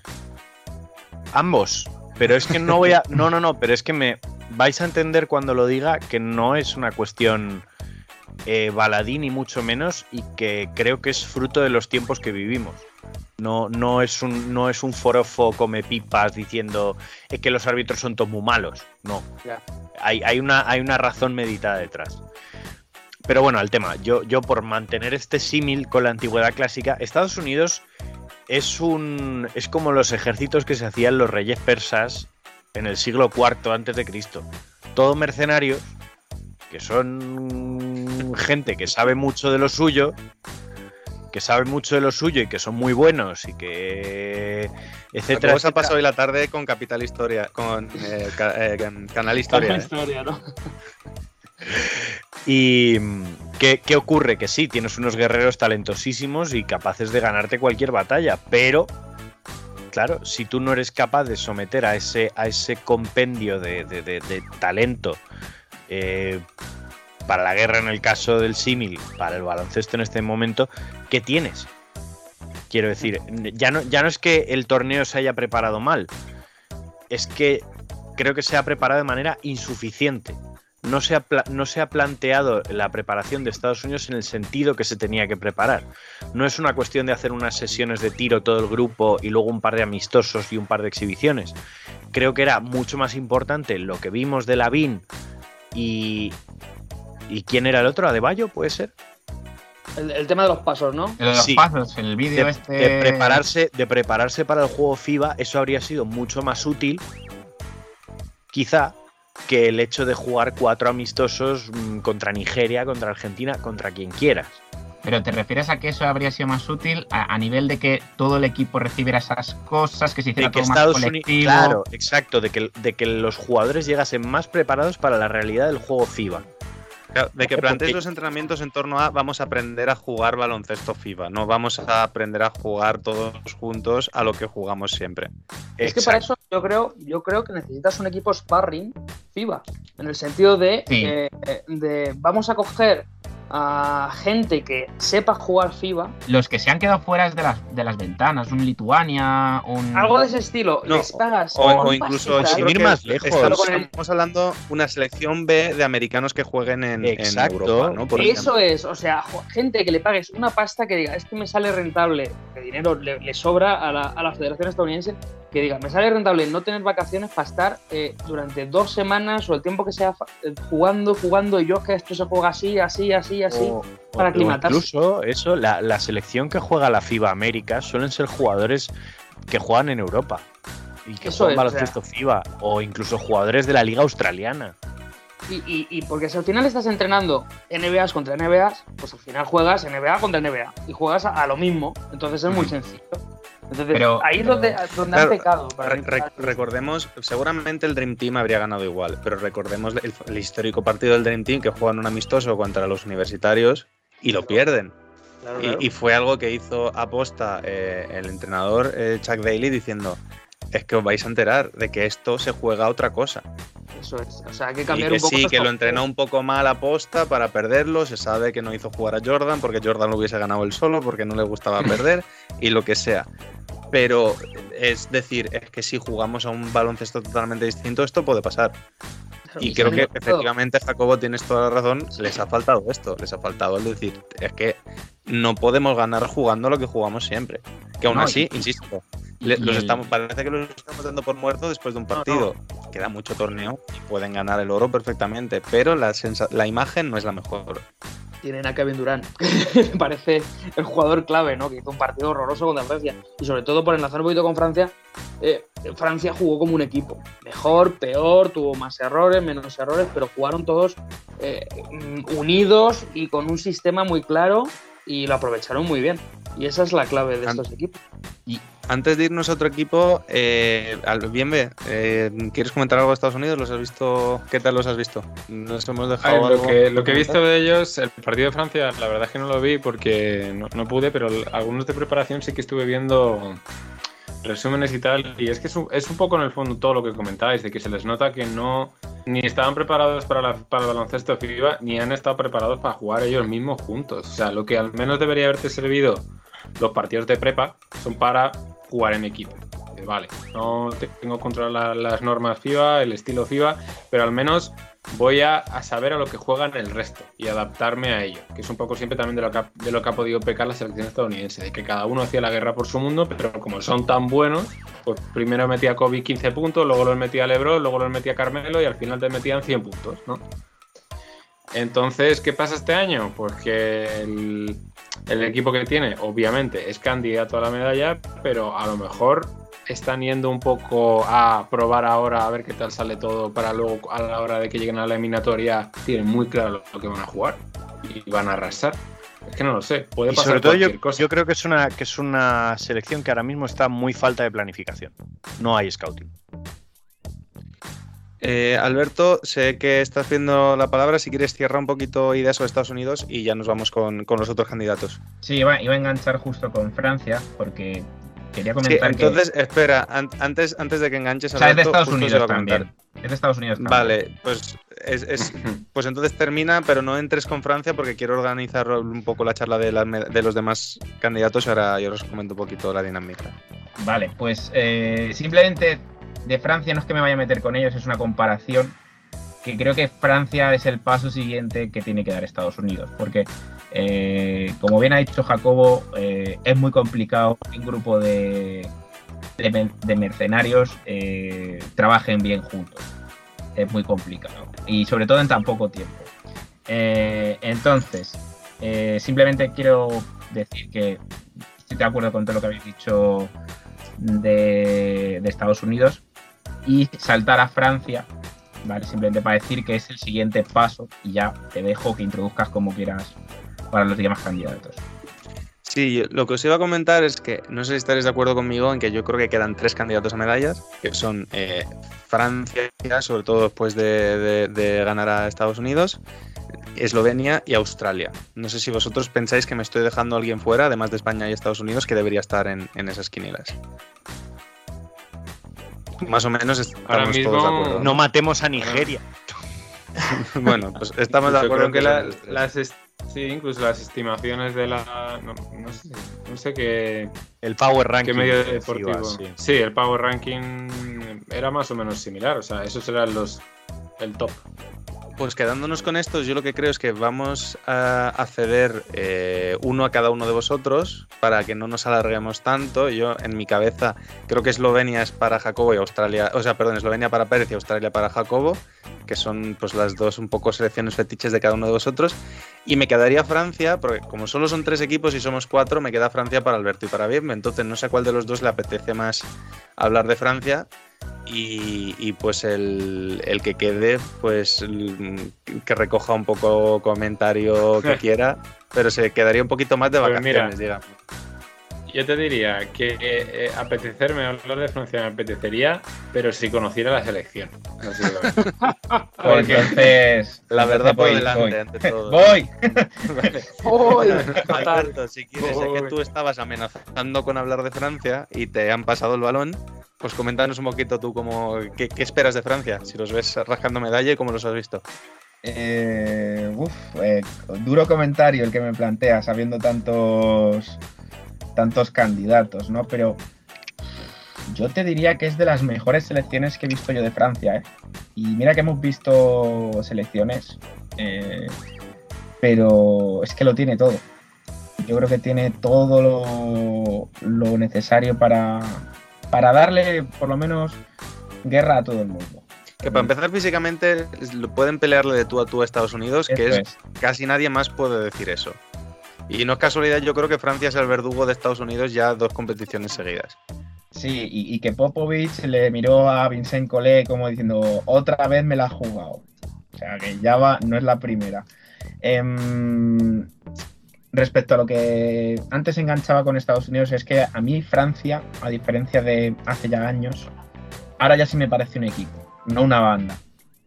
Siguen siendo franceses, no nos gustan, pero ahora ya eh, me parecen más un equipo, ¿no? Eh, creo que tener al, al Batum renacido que hemos visto este año, eh, defensor del año Gobert, es que tiene muchas piezas. La, actuación me pareció el otro día la mejor, la de Yabusel. Eh, cómo rasca cada último balón, cómo le da alas a Francia para ganar ese partido eh, contra Estados Unidos. Eh, y luego, me, ya, os digo, yo creo que lo más importante que tiene Francia este año, aparte de nombres que podemos citarlos todos y ya está, es que están jugando como un equipo. Y, no recuerdo yo una selección francesa tan compacta mm, desde hace tiempo y creo que eso es lo más peligroso que tienen. Creo que eso es, un dolor de cabeza al, que seguramente nos vamos a tener que enfrentar en algún momento. mm, Porque yo no sé si se- serán las medallas o no. Pero es que no veo más que a los propios candidatos. Y bueno, ya Estados Unidos se me cae de la cuenta, ¿no? Porque, porque realmente ya les han ganado. Entonces ya hablo por España, que sí que en preparación sí que se les ha ganado. Hablo por Australia o hablo por, hablo por Eslovenia. Como únicos equipos que veo que le pueden hacer algún daño a Francia. Eh, bueno, por ejemplo, Jacobo, si quieres hablarnos un poquito de Australia, que Australia además, un equipo yo creo de los con el que más ha sufrido España en las dos últimas grandes competiciones, ¿no? Y saltándose a Eurobasket en, en Juegos Olímpicos y, Mundiales. Parece uno de esos equipos como con los que siempre, con los que hay una historia, ¿no? Que hay algo ahí que mm, se acaban atrayendo estos dos equipos y somos la bestia negra de Australia sufriendo siempre muchísimo. Yo creo que algo que se menciona poco y que yo siempre he defendido es que Australia es una de las mejores selecciones del mundo. Y no es una cosa de los últimos cinco años. Eh, Australia siempre ha tenido unos grandísimos jugadores que por X circunstancias nunca coincidían en, las citas que de verdad importaban. Siempre había alguna baja. En la época que parecía que iba a ser dorada de Andrew Bogut, pues mm, Andrew Bogut se destrozó el brazo, y Patty Mills estaba gordo, Matthew de la Vedova todavía iba a preescolar, eh, claro. Y entonces la referencia de Australia, ¿quién era? El señor Andersen, que siempre ha jugado lo, lo justo, y aquel que jugaba en el Murcia, Barlow. Pues ya está, estupendo. Eh, creo que este año Australia ha dado con, con la tecla para, para poder triunfar del todo y es que eh, ya no está Andrew Bogut. Que por muy, por muy talent, por muy, por un jugador tan talentoso como Andrew Bogut, que era, mm, podemos decir en general, muchísimas más virtudes que defectos, eh, la Australia que hemos conocido no podría jugar al ritmo que juega esta Australia que hemos visto en estos partidos con Bogut. Eh, esta Australia juega a un ritmo mucho más frenético que depende totalmente, pues eso, de la lucha de Zaibul que finaliza todos los contraataques y de encomendarse a, Patty Mills, que creo que se está consolidando como uno de los jugadores FIBA más potentes, eh, teniendo en cuenta que en su equipo no pasa de ser un, sexto hombre, un, revulsivo en la NBA, un jugador consolidado, pero muy claro en su papel. Pero a mí eso me recuerda mucho al efecto Shane Larkin. Shane Larkin Sí. en Boston y luego te vas para baloncesto FIBA Europa y eres eh, erupción de puntos, de juego, de exclusividad, de todo. No, y que yo creo que Patty Mills ahora mismo está en, en la edad eh, en la que todo jugador de baloncesto es más peligroso. Eh, Patty Mills, ¿qué edad tiene? ¿32 años? ¿33 puede ser? Es lo suficientemente veterano como para ser el más listo de la pista y también está en la condición física que le permite estar un pasito por delante del resto. Y, al final tiene un montón de piezas que funcionan. Jock Landale me parece un jugador, eh, un finalizador muy bueno. Eh, Aaron Baines en lo suyo, yo creo que podemos decirlo. Aaron Baines es un jugador que en lo suyo es de los mejores, que es pegarse y darse codazos. Eh, como se decía en su día, pues de Reggie Evans, o se dice de otro compañero de selección suyo, como, como de la Vedova.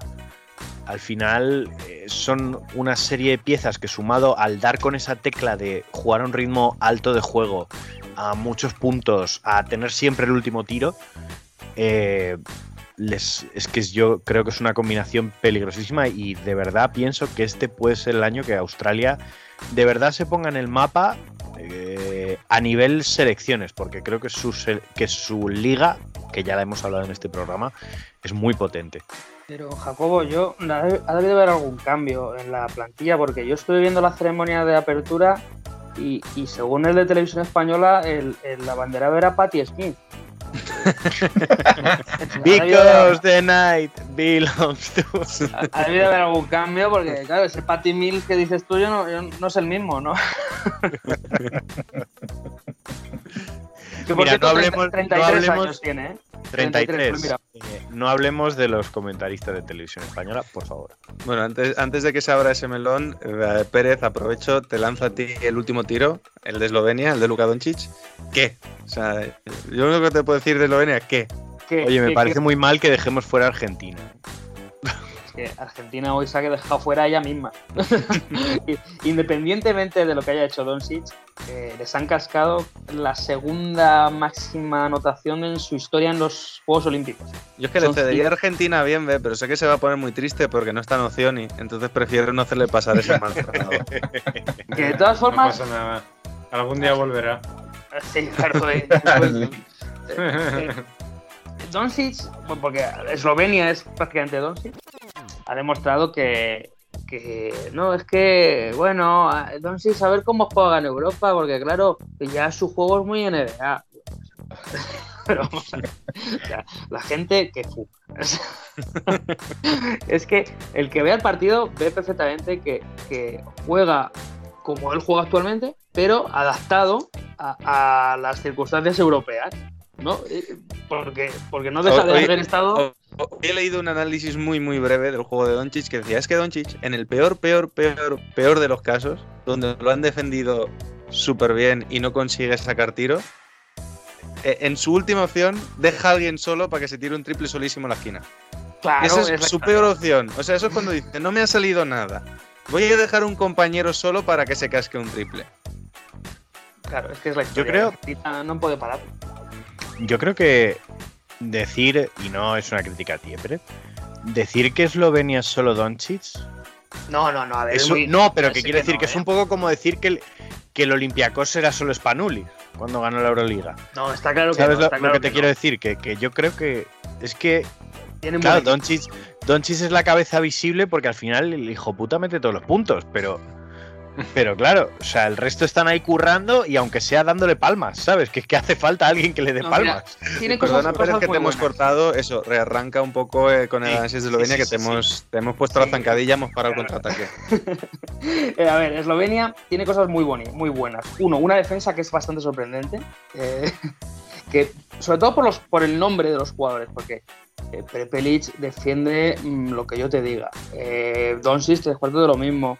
Se podía esperar lo mismo de un Jaka Blasic o de un Goran Dragic. Y aún así están defendiendo muy bien. Eso es algo hasta cierto punto sorprendente. Em, luego en ataque tiene las cosas muy claras. Eh, Doncic es el que maneja todo. Pero en momentos eh, puntuales se ha visto en este partido contra Argentina, Doncic no toca bola. Está sobremarcado y dice, oye chicos, os toca. Y entonces ahí es donde aparece el resto de jugadores y donde rinden.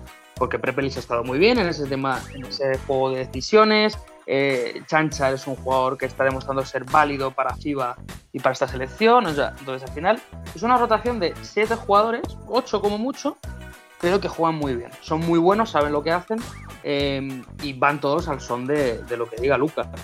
Entonces es una selección muy difícil de- de jugar, ya no de defender, o, o sin- también de atacar.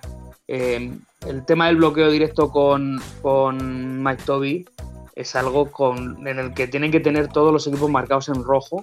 eh, ¿Cómo narices defendemos esto? Porque es que mm, siempre sacan algo, siempre.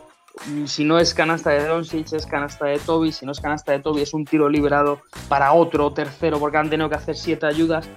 Entonces, es un equipo muy difícil de jugar. Muy difícil de jugar. Independientemente de que esté Doncic o no, que obviamente es la clave.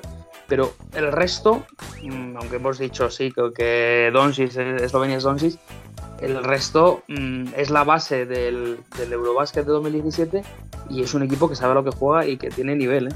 Pero además tú lo has dicho, ¿eh? O sea, eh, las cuentas, si no me salen mal, has dicho rotación de 7-8. Pero es que esos 7-8 meten 70 puntos. Sí, o más. Bueno, porque al final se dejan un poco llevar y sale un poco. No me refiero de banquillo, pero. tomando un poco de nota de este primer partido, que no es nunca nunca es bueno tomar primeras notas, ¿no? Pero Realmente salen más y te explico por qué. Porque todos meten 10 menos Donchis que mete 30.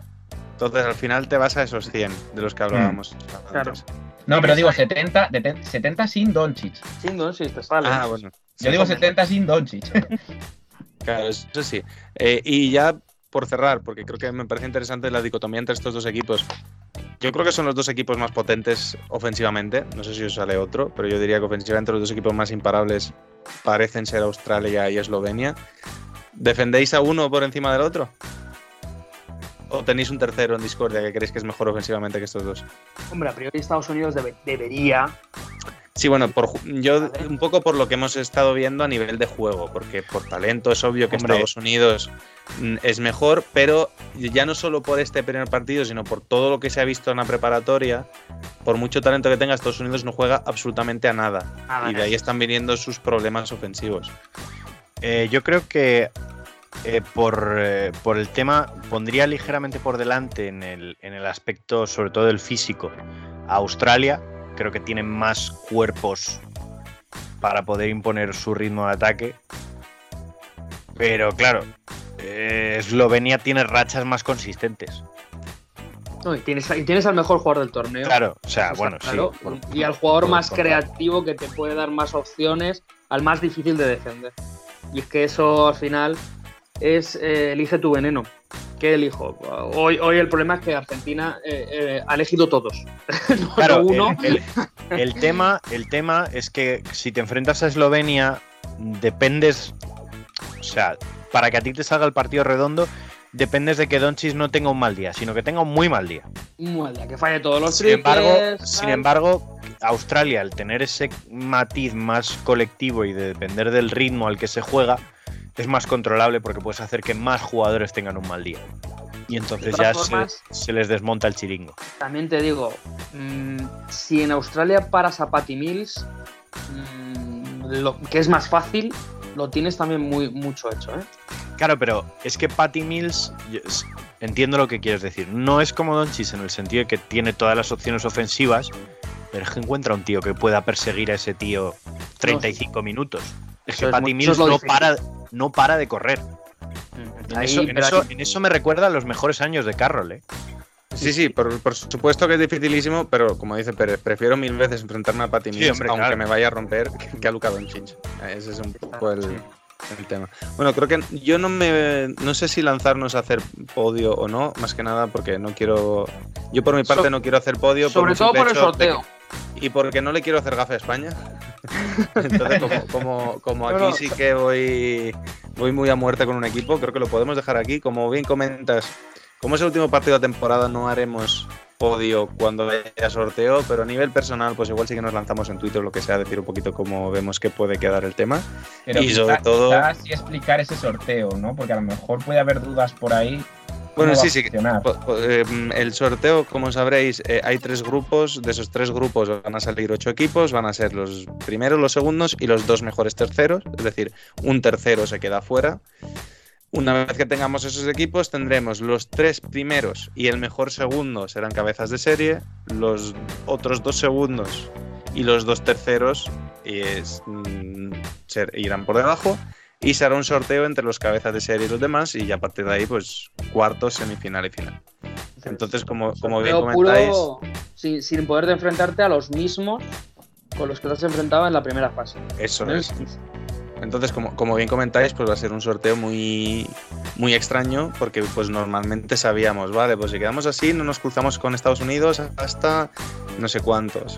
Pues interesa desde que primeros, segundos, lo que sea. En este caso no. En este caso, yo creo que de manera me parece que está bastante bien para evitar ese tipo de cálculos, porque al final la última jornada siempre se convertía en quién va a ir por el lado de Estados Unidos. Recordemos el partido contra, contra Brasil en 2012, si no me equivoco. De España, que hoy nos han ganado. ¡Qué mala suerte! En- Entonces, bueno, pues, eh, pues en ese sentido yo creo que está bastante bien y sobre todo, eh, por rematar un poco, creo que todos, sin contar quién vemos favorito o no, todos tenemos muchas ganas de ver estos Juegos Olímpicos y todos hemos disfrutado mucho con estos primeros partidos y lo que nos queda. Así que bueno, vamos a cerrar un poquito aquí y nos vamos con la, última pista del jugador misterioso.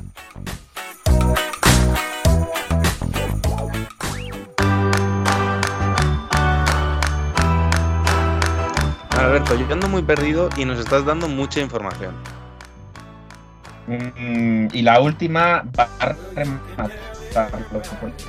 además es que eh, en todas las pistas, leer la tercera y luego ya repito todas de carrerilla además, porque son muy largas.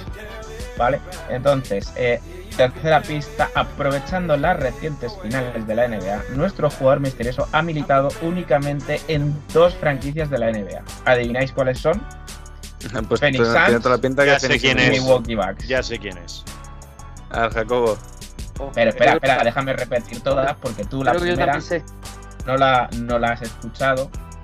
Entonces, que Jacobo yo sé que es el que lo va a acertar, pero bueno, aprovechando las noticias de la actualidad y como los Bucks han ganado un anillo con jugadores franquicia que no son top 10, nuestro jugador misterioso fue seleccionado en el puesto número 43 del draft de la NBA. Esto no le impidió a lo largo de su carrera ser All-Star en alguna ocasión. A nivel internacional, tiene en su haber un torneo de las Américas y un oro olímpico, habiendo jugado 17 partidos y anotando 169 puntos con el dorsal número 8. Durante su periplo universitario es curioso que el seleccionador estadounidense Coach K le quisiera en su universidad, el Duke. Momento no coincidente de este en sus dos periplos como seleccionador norteamericano. Finalmente estudiaría en Ohio State proveniente de la West Senior High School Columbus. Y la última, aprovechando las recientes finales de la NBA, nuestro jugador misterioso ha militado únicamente en dos franquicias de la liga. Adivináis cuáles son. No, no. Phoenix Suns y Milwaukee Bucks. Sí, vale. Ahora, además, viendo la, la vehemencia con la que lo, sale- lo sabe Jacobo, sí que sé quién es, yo también. El único que no sé. Bien, ¿tú sabes de quién estamos hablando? Sí, ¿no? No, la verdad es que no. Bien, ve. Es- Este es te lo tienes que saber. Icono del programa. histórico del programa. O sea, no lo he elegido mejor, ha cuadrado con toda la temática, con todo el lore del programa y con Fíjate todo- si está bien elegido, que que lo ha adivinado sin la primera pista. A ver. A Jacobo, Es que yo quítate no Sabe sé si- Jacobo y ha yo- no- recordaba. A ver, creo que. Creo que sé quién es, pero no recordaba que había jugado en, en Phoenix. No tenía ni idea. Es, bueno, es el mejor tirador de la historia y es Michael No. No. Lo segundo sí, pero lo primero no. Ah, vale. Es Michael Red. Muy bien tirado, Alberto. Es que justo bien. digo, será sí, Michael sí, Red, sí. pero no tenía ni idea de que estuvo en Phoenix. Sí, acabó ahí. Bueno, se arrastró un poco por ahí. Sí, Fue una temporada y media, ¿no? Lo que estuvo ahí hasta que le cortaron. Sí. Pobre hombre. Pues nada, muchas gracias, Alberto. Aunque creo que las gracias te las tiene que dar Jacobo, sobre todo Gracias, pues, los gracias. regalos del final de temporada. Y nos vamos ya con el top y el flop. Síguenos en redes. Estamos en Twitter e Instagram como arroba zona 305 podcast. Zona 305. Únete al equipo.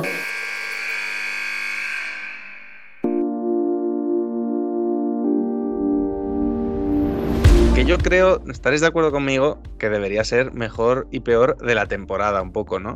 Eh, ya sea del programa, de la temporada de baloncesto, lo que queráis. Pero bueno, Yo, Eh. yo solo quiero decir eh, una cosa antes de meternos en top y en flop. Eh, qué larga esta temporada. ese va a ser mi flop. Yo lo digo ya antes de que me lo quitéis. lo interminable de esta temporada. Pero bueno, Alberto, ¿te animas tú? No, tengo que pensar. Voy yo. Venga. Eh, como top, eh, la gente que nos escucha, porque Los cuatro. Hay que, hay que reconocer, y, y Alberto y yo que tenemos bastante acceso al, al tema estadístico del programa, con todo lo larga que ha sido esta temporada, con la cantidad de programas y algunos que se nos han ido bien coñazo algunos programas, la gente que nos escucha nos ha seguido escuchando. Todas las semanas sacando programa, cuando esperábamos una semana más, también nos, nos han escuchado y, y creo que el top es ese. Y siguen ahí, ¿eh? Es que y siguen, siguen, ahí. siguen ahí y nos siguen escuchando y parece que les sigue gustando el programa. Así que top para la gente que nos escucha. Y voy con el flop, que es el tema que tocaba antes, que prometo que no es de foro foco me pipas, que es el colectivo arbitral, como institución y a todos los niveles. Eh, no sé si es por síntoma de los tiempos que corremos o por eh, corporativismo, eh, fragilidad de entidad, pero creo que los árbitros se están quedando atrás y tienden a tomar malas decisiones por mm, a veces voluntad de notoriedad y otras por eh, elusión de responsabilidades. Y creo que los árbitros en todas las categorías y los que somos entrenadores y jugadores, también lo hemos visto en categorías más amateur, suelen estar a la defensiva y ya no es una cuestión de lo agresivos que podamos ser la, los entrenadores y jugadores en la pista.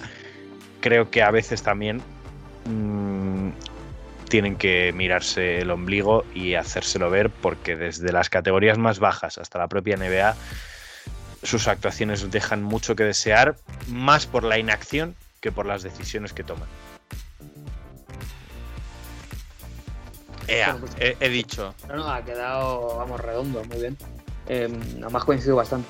Eh, bueno, si os parece bien voy yo. Mm, mira, vamos, a, vamos a, a, hablar del elefante en la habitación.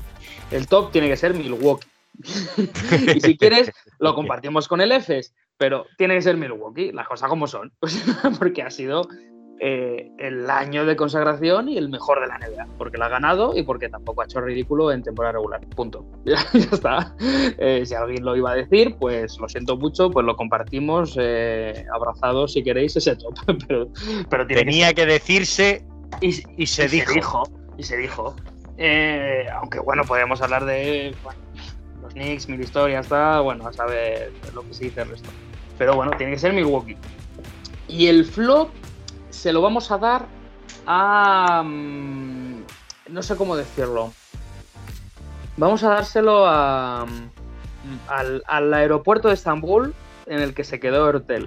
Porque no olvidemos que eso ha pasado este año, ¿eh? que parece que fue hace mil años. Y recordemos que el Barcelona abandonó a un jugador en un aeropuerto de Estambul. Hostia, ¿te acuerdas? No sé... Sí, sí, o sea, Qué movida. Como, como no sé situar exactamente quién fue el culpable, pues vamos a culpar al, al sitio, que es el, en este caso el aeropuerto, ¿no? Pero vamos, que ese es no lo haría. Bien, bien. Pues mi flop va para el tema de las lesiones este año. Hemos visto que la temporada no ha sido solo larga para nosotros, sino que también lo ha sido para muchísimos jugadores profesionales y creo que ha sido uno de los años en los que más se ha notado a nivel general, no solo en temporada, sino en playoffs. Ha llegado muchísima gente tocada. Casos como el de Embiid, que justo a final de temporada acaba, ha jugado, pero ha jugado con mucho dolor. Y Yanis no se ha lesionado de milagro. Ha sido el año, la temporada más corta de un jugador como LeBron James, que por mucha edad que tenga, siempre ha sido un tío súper sano. Y creo que ha sido que yo tenga en, memoria el año más grave en cuanto a lesiones de jugadores profesionales. Y, y, mi top va un poco para, pues para el nuevo campeón. Han sido unos playoffs, la verdad, que se han disfrutado enormemente, en los que no había un claro candidato para y que todos han ido dando la sorpresa quitando el, por ejemplo, el resultado de Dallas Clippers, que ya a Pérez nos avisó en un primer momento, es que son muy buenos. Son muy buenos.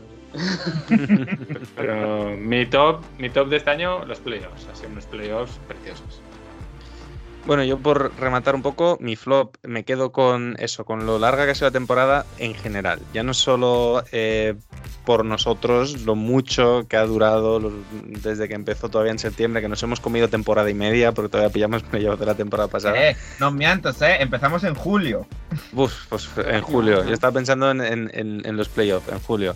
Pues eso, eh, un año entero, eh, sino sobre todo por lo que comentaba un poco bien del tema lesiones, el tema de que hemos visto que ha sido una temporada que con lo de querer jugar 72 partidos en, en NBA eh, no se ha cuidado el físico de los jugadores y sobre todo lo que me parece más grave todavía es que lo van a hacer otra vez. Que es que sabemos que para poder empezar en octubre como en cualquier otra temporada, otra vez vamos a tener el mismo descanso y si ha pasado lo que ha pasado con una pretemporada eh, corta, este año, que va a ser dos pretemporadas cortas seguidas con unos Juegos Olímpicos de por medio, eh, miedo me da la plaga de lesiones que se puede venir encima y es que estamos hablando de, que podemos quedarnos sin, sin años de carrera de alguno de nuestros jugadores favoritos. Y de verdad que es- espero equivocarme eh, completamente, pero es que es un riesgo muy muy serio que de- dentro de un año estemos hablando de la lesión de cruzado o de Aquiles o de lo que sea de varios jugadores de los más importantes de la liga. Y, me parece una falta de responsabilidad tremenda. Yo sé que el dinero es poderoso y, y todos quieren jugar todos los partidos para poder cobrar el contrato completo y que hay una serie de eh, publicidades que, de contratos publicitarios que hay que mantener, pero me parece una falta de responsabilidad enorme y, y de verdad espero que no pase nada y que bueno, dentro de un año ya volvamos a la normalidad, pero eso, flop tremendo como una casa. Y mi top, eh, estaba pensando en dárselo a Giannis Antetokounmpo porque es, es el año de la consagración, el año que coloca a Giannis como uno de los grandísimos jugadores de la historia de la NBA. Pero me puede el romanticismo y mi top va a ir para Pau Gasol porque es posible que estemos viendo los últimos partidos de la mayor leyenda de este deporte en, en nuestro país. Uno de los más grandes jugadores de la historia de Europa, del básquet FIBA y, por qué no decirlo, al baloncesto en general. Es un tío que va a entrar en el Hall of Fame, que ha formado parte de uno de los equipos icónicos de la franquicia más icónica del baloncesto. Y nos, creo que nos creemos que somos conscientes, pero aún no somos conscientes hasta que Pau no se retire y lo veamos con 10 años de distancia, no vamos a ser conscientes de lo que ha sido este tío y de la suerte que hemos tenido de tenerlo en nuestro baloncesto. Así que mi top tiene que ir para él, esperando poder darle un top más grande todavía porque se despida con medalla. Y si es con la medalla de oro, pues ya, bueno, pues nos reuniremos para llorar todos juntos, ¿no? Así que mi top para Pau Gasol, el top más grande que le pueda dar. Y Jacobo, canción de despedida, la última de la ey, temporada. ey, ey, ey. Vamos ¿Qué a ver. pasa? ¿Qué pasa? ¿Yo qué? ¿Tú qué? Yo no he dicho mi top ni mi flop todavía. Ah, es verdad, claro, como te he dado la palabra a ti al principio, yo daba por hecho que ya lo habías dicho. Ay, de verdad. Además sabía que iba a pasar esto. Cuando ha empezado a hablar David, digo, ya verás cómo se Ya va a verás, ir. sí, Pues sí, sí. se, se me había olvidado. Pues te quedas sin top y flop porque tengo que cerrar yo. No, pues, pues luego cierras, luego cierras, luego haces lo que tengas que hacer. Venga, va. ¿Que va a Eh, decir todo lo de Pau Gasol otra vez? No, no, no, no, no. Eh, bueno, yo me voy a ir por mi rama eh, con el flop. Eh, se lo voy a dar eh, un poco a la organización federativa de la Comunidad de Madrid, a la FBM.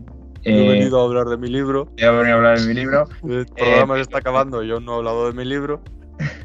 pero yo creo que me- menos tú precisamente, que has estado de Erasmus, eh, todos hemos sufrido este año eh, las complicadas circunstancias de jugar una semana sí, jugar una semana no, eh, luego de repente jugar mm, muchas semanas seguidas, tener vacíos, eh, un calendario que sinceramente al, pri- al principio parecía que tenía sentido eh, por esto de los contagios y tal, que lo sigue teniendo, pero, pero creo que no ha tenido mucho sentido el empezar de esa manera en enero y, y aplastar y apretar un calendario hasta tal nivel eh, que este año se han vivido jornadas a, a 27 de junio eh, y al final con las temperaturas que hay, eh, con los medios que hay a, ni- en nivel amateur, eh, yo en cierto modo pienso que es inhumano que se sigan celebrando categorías amateur federadas, no federadas, con estas condiciones, poniendo el riesgo de salud de jugadores, entrenadores, en última instancia si ha habido algún público, con las temperaturas que ya hay. eh, mención especial a X pabellones que sabemos que son la muerte en, esos, en estas épocas del año y todos aquí lo hemos vivido en algún momento, en alguna charla, en algún curso entrenador, en algún momento. Eh, entonces me parece inhumano eh, el cómo se ha hecho el calendario, eh, porque lo mismo que se hizo en enero se pudo a lo mejor haber hecho en noviembre, espaciando esas jornadas.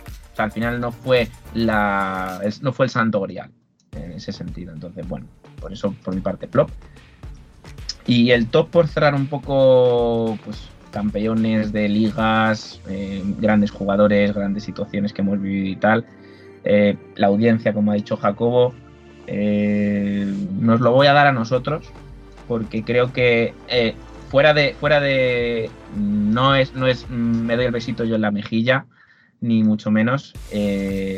Creo que no es no es Habíamos capeado el brindis al sol hasta Nada. el final. nada, nada, os podéis no haberme dejado al final. Eh, eh, has Eh, agazapado como, como, como, como un mapache. Dice, Por no eso haberme dejado al final. Y lo ha pedido él, ¿eh? Ha dicho, sí, no, sí, darme o sea- tiempo que lo piense. Se ha agazapado como un mapache diciendo: Si David se olvida y tal y me deja el último, voy a poder hacer esto. Porque si no, me van a entrar en tromba tal. A lo zorro. Pero muchísimo, muchísimo. No, eh, simplemente nos lo di a nosotros porque al final creo que lo hemos hablado en privado, pero lo sacamos un poquito a la luz. eh, cinco personas, una persona fuera de España, cada uno con los fines de semana, con sus equipos, jugadores, entrenadores, equipos y demás. Eh, creo que tiene mucho mérito que el año más complicado es el que más programas hemos grabado y, el que más hemos estado al pie del cañón y con todo el desgaste que eso implica, que también nos lo hemos pasado muy bien, todo se ha dicho, eh, eh, pero no es fácil, yo creo que no es fácil y, y nos lo merecemos. Así que top para nosotros por ser capaces de cinco vidas eh, que te permitan un hueco para grabar este programa, porque sé que hay programas que lo hacen entre dos, entre tres, pero no me suena ninguno que lo hagan entre cinco. Pues eh, bonito brindis al sol. Para el año que viene seguramente eh, ya hablaremos de jornada laboral reducida, ¿no? Eh, como, como está trabajando Íñigo Rejón, nosotros también vamos a intentar reducir las horas del programa y hablaremos un poquito del nuevo formato, pero no queremos acabar otra vez como LeBron James y, y como Jamal Murray lesionándose antes de tiempo por culpa de la carga de partidos. Que si tenemos que presentar Space Jam 3 no hay problema, ¿eh? También, también es verdad. Y O ahora sí- doblarla. bueno, No, eso seguramente peor que lo que han hecho no lo haremos. El equipo Jacobo. de los Looney no se retira, no se, no se rinde al descanso. Ahora, ahora, ahora solo falta que nos despidamos con la canción de Lola Bunny, de Lola Índigo. No, por Dios. ¿Por qué Eh, ¿le, le doy o qué? Oye, eh, No, ¿Tú qué traías? ¿Tú qué traías? Yo, yo traía un, eh, una canción que está bastante de moda, que ha entrado en la lista de los 40 principales, creo que actualmente está en el número 37, y es el single de el dúo musical de una de mis jugadoras de este año.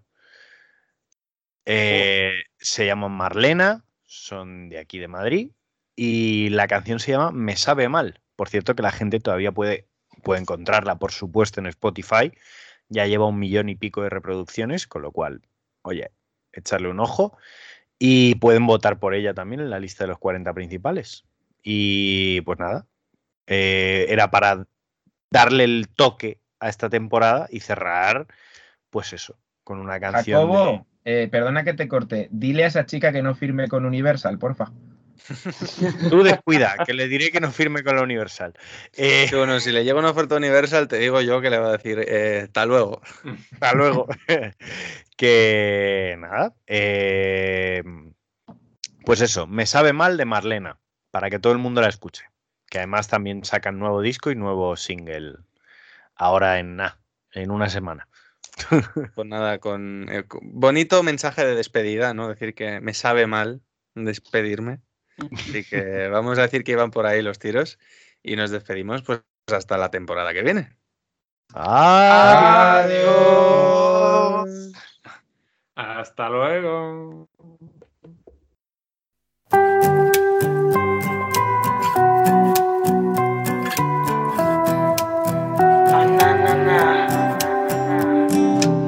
Cuenta la leyenda que no hay verano sin besos, sino un poquito de resentimiento. Want to get you off my mind. Quiero mil noches de cerveza y tequila, andar por las calles de tu manita y que todo el mundo te vea reír. Y voy cargada de miedos desde esta mañana, pero voy contigo y no me hacen falta el vivo retrato de Lady Madrid. Tal vez Tal vez que empieza el verano y me quiero largar sin decir adiós. Ahora gritan en los bares la letra de esta canción. De un invierno lento, un verano al sol. Recorrernos mil ciudades sin dar explicación. Y brindar por esta ocasión, pero me sabe mal muy mal, si tú no estás. Me sabe mal, me sabe mal, me sabe muy mal, si tú no estás, todo me sabe mal, me sabe mal, me sale mal. Si tú me miras ya no nos quedan secretos Pero si vacilas te escribo un verso. Want to keep you on my mind Mirar a tu lado y ver a tu fiel compañera Donde resolver todos tus problemas Lecciones de vida que no cumplirás Tal vez te vas Tal vez que Empieza el invierno y desnuda conmigo lo quieres pasar. Ahora gritan en los bares la letra de esta canción. De un invierno lento, un verano al sol. Recorrernos mil ciudades sin dar explicación. Y brindar por esta ocasión, pero me sabe mal, muy mal. Si tú no estás. Me sabe mal, me sabe mal, me sabe muy mal. Si tú no estás, todo me sabe mal. Yeah. Me sabe mal, me sale mal y me saben mal. Oh, oh, oh, si tú no estás. Oh, oh, oh,